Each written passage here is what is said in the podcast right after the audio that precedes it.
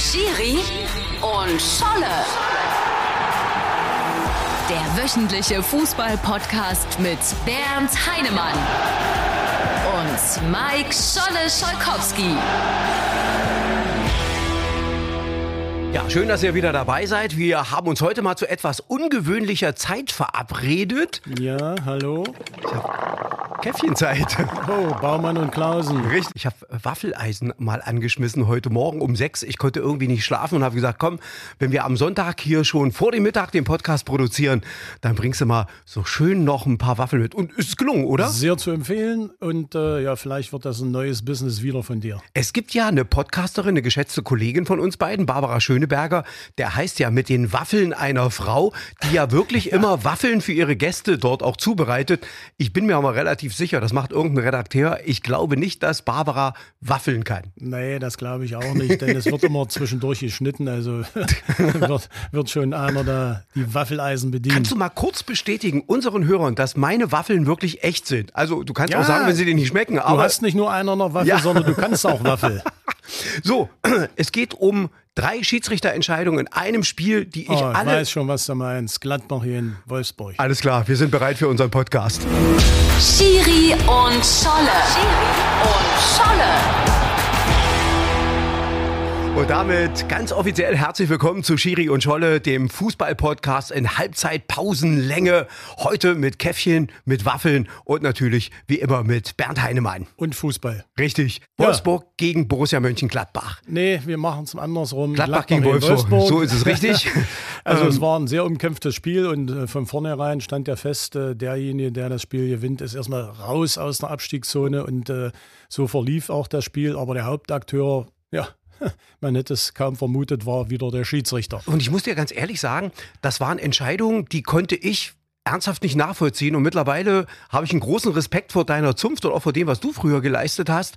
Weil in welchem Momentum, früher hast du entschieden, gepfiffen und das war's.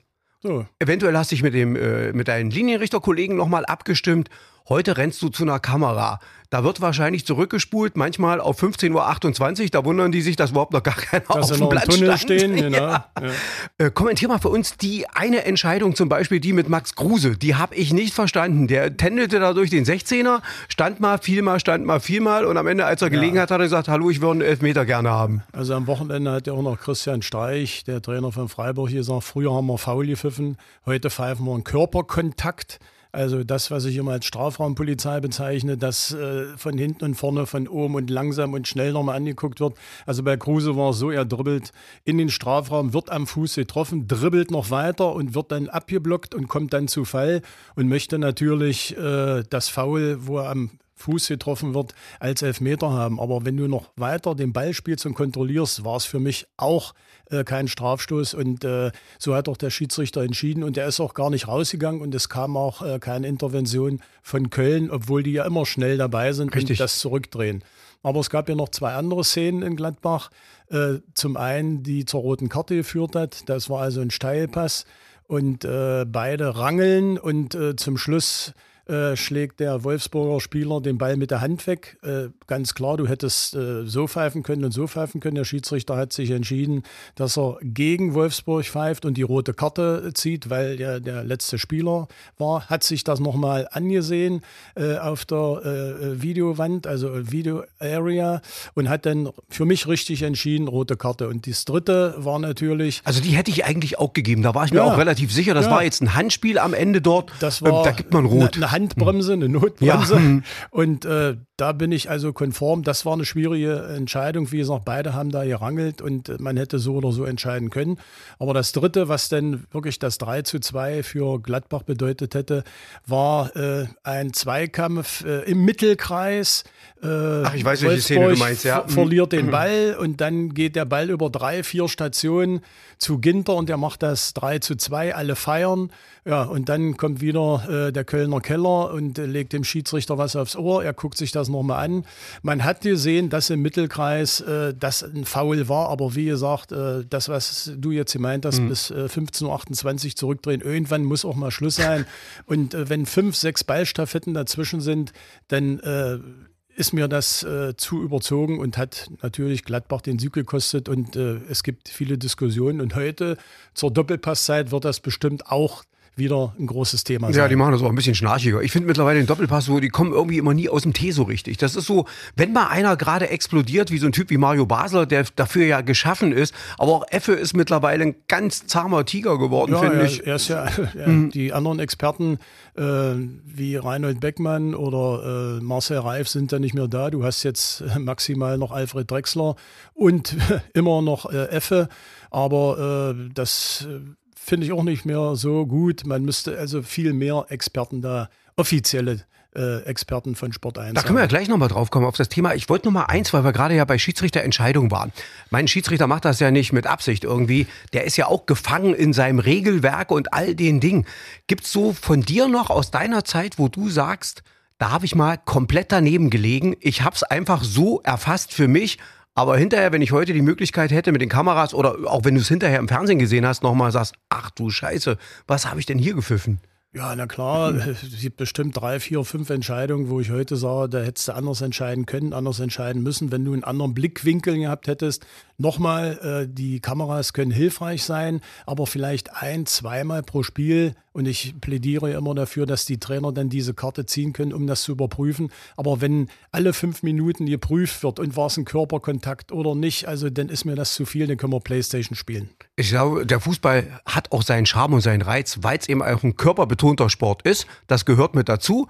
Da gibt es ein Regelwerk für, aber das gehört einfach, diese Zweikämpfe, die machen ja Fußball erst packend. Und ein Hans-Peter Briegel hätte es nie gegeben, wenn es keinen Körperkontakt gäbe beim Berti Fußball. Vogts auch Berti nicht. Vogts, genau, auch Ja. so ein Beißer. Und da gibt es ganz andere. Ich glaube auch beim ersten FC Magdeburg, so Klaus Decker. Ich glaube, das war auch ein unangenehmer, Der wenn du gegen den gespielt hast. ja. Das war jetzt nicht der von der Körperstatur, aber der wusste auch, wie man damit umgeht. Ja. Und da gab es einige, die wir hier aufzählen können. Aber Scholle, äh, es geht ja weiter. Es geht ja nicht nur um äh, die Geschichte, was Streich gesagt hat, Foul oder Körperkontakt, sondern gerade was das Handspiel betrifft, war am Wochenende auch wieder die Geschichte. Da wird jemand an der Hand geschossen, dann prallt der Ball von der Hand zum äh, nächsten Spieler, der legt noch ab und dann ins Tor. Da war eine Hand dazwischen, aber keiner weiß, war das nur Absicht oder strafbar oder sonst was.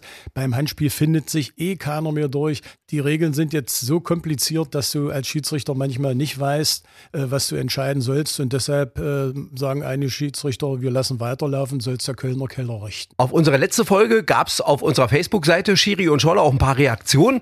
Wo ich, möchte ich gerne mal ein Stück drauf eingehen. Zum Beispiel unsere beiden Tipps, die man ja heute wunderbar nachvollziehen kann und nachprüfen kann, was den internationalen Fußball am, in der letzten Woche betraf. Ich traue es Dortmund und ich traue es Leipzig Das zu.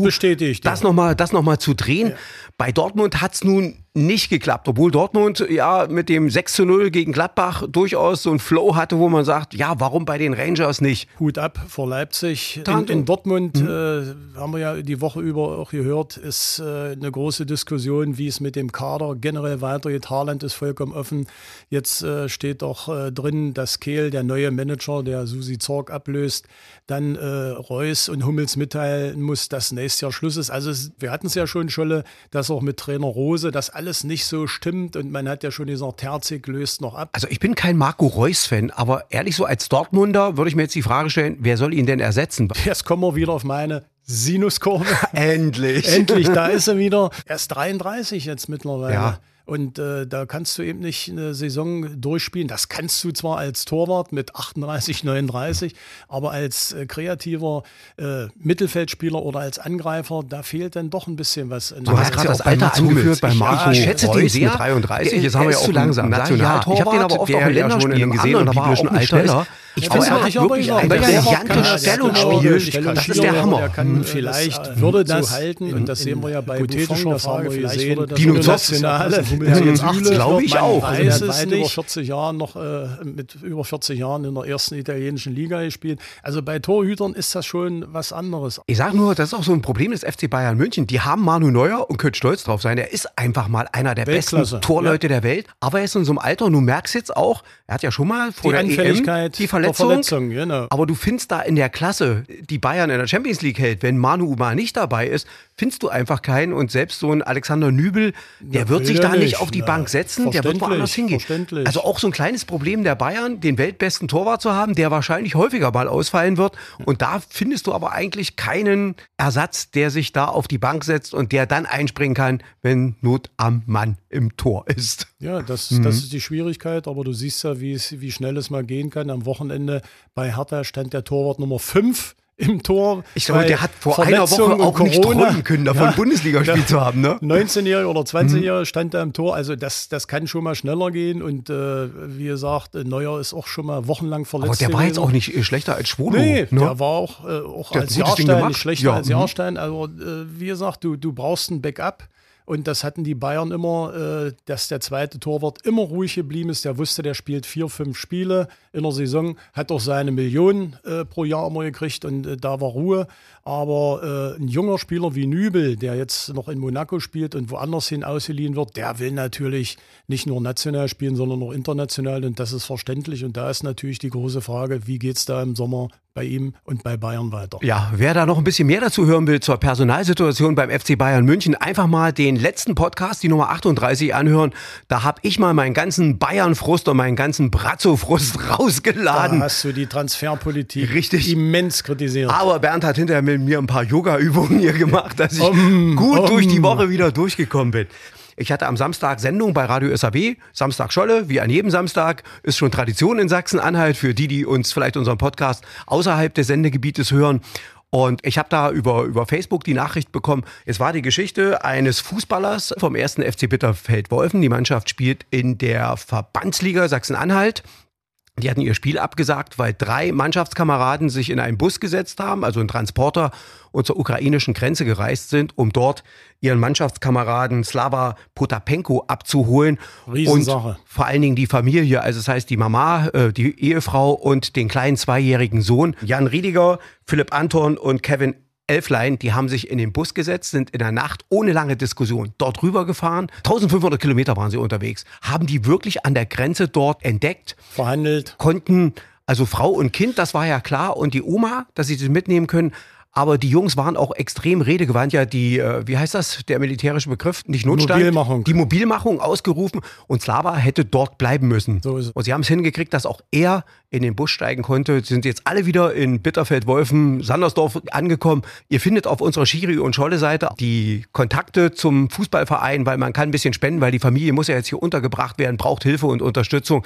Ich wollte nur an der Stelle sagen, ich sage, wir brauchen manchmal keine EU, keine Bundestagssitzungen mit langen Diskussionen, wie man eventuell und Veto. Wie man helfen kann. Hier sind einfach Menschen, das siehst du an den Grenzen in der Slowakei, in Rumänien, in Moldawien, wie mit welchen offenen Herzen dort die Ukrainer aufgenommen werden, wie unkompliziert dort geholfen wird. Und ich finde, was die drei hier gemacht haben und die ganze Mannschaft vom ersten FC Bitterfeld-Wolfen, das ist, pah, wir haben eigentlich mehr Herz, als man uns oftmals nachsagt. Ne? Ja, muss man den Hut vorziehen. Das äh, ist also auch wichtig, dass der Sport hier äh, Kante zeigt und äh, wirklich äh, alles möglich macht, damit der Sport weiterhin betrieben werden kann, aber auch in Solidarität mit der Ukraine. Und äh, Stichwort Bayern, Lewandowski hat ja auch schon gesagt, dass der polnische Verband das richtig gemacht hat, das Qualifikationsspiel gegen Russland abzusagen. Also hier bewegt sich einiges und das ist natürlich äh, eine erfolgreiche Sache für Bitterfeld gewesen, aber das reicht noch lange nicht hin, um wieder äh, ja, insgesamt als Europa geeint zu stehen gegen Putin.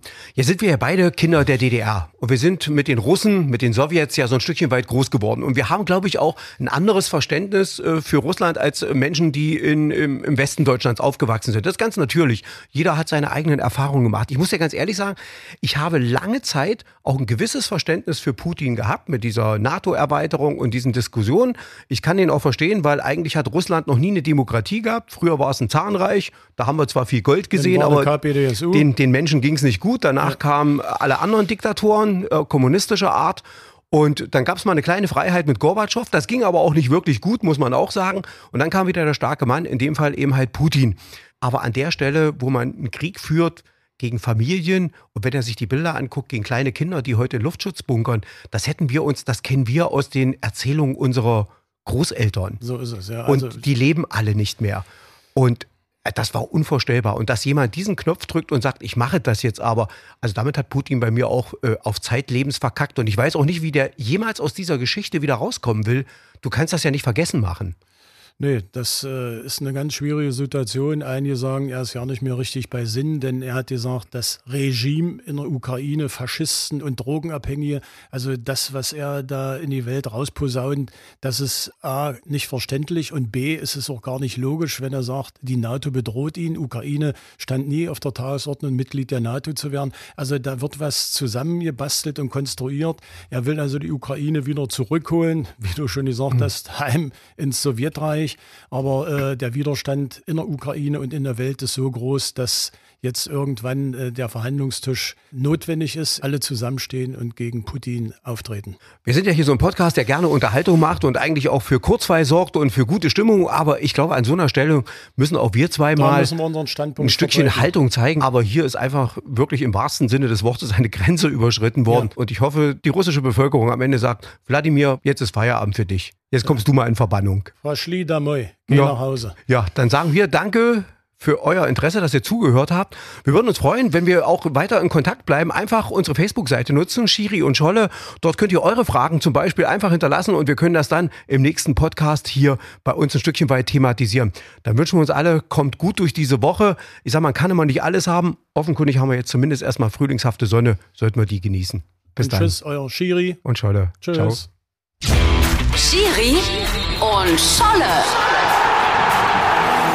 der wöchentliche Fußball-Podcast mit Bernd Heinemann und Mike Scholle-Scholkowski.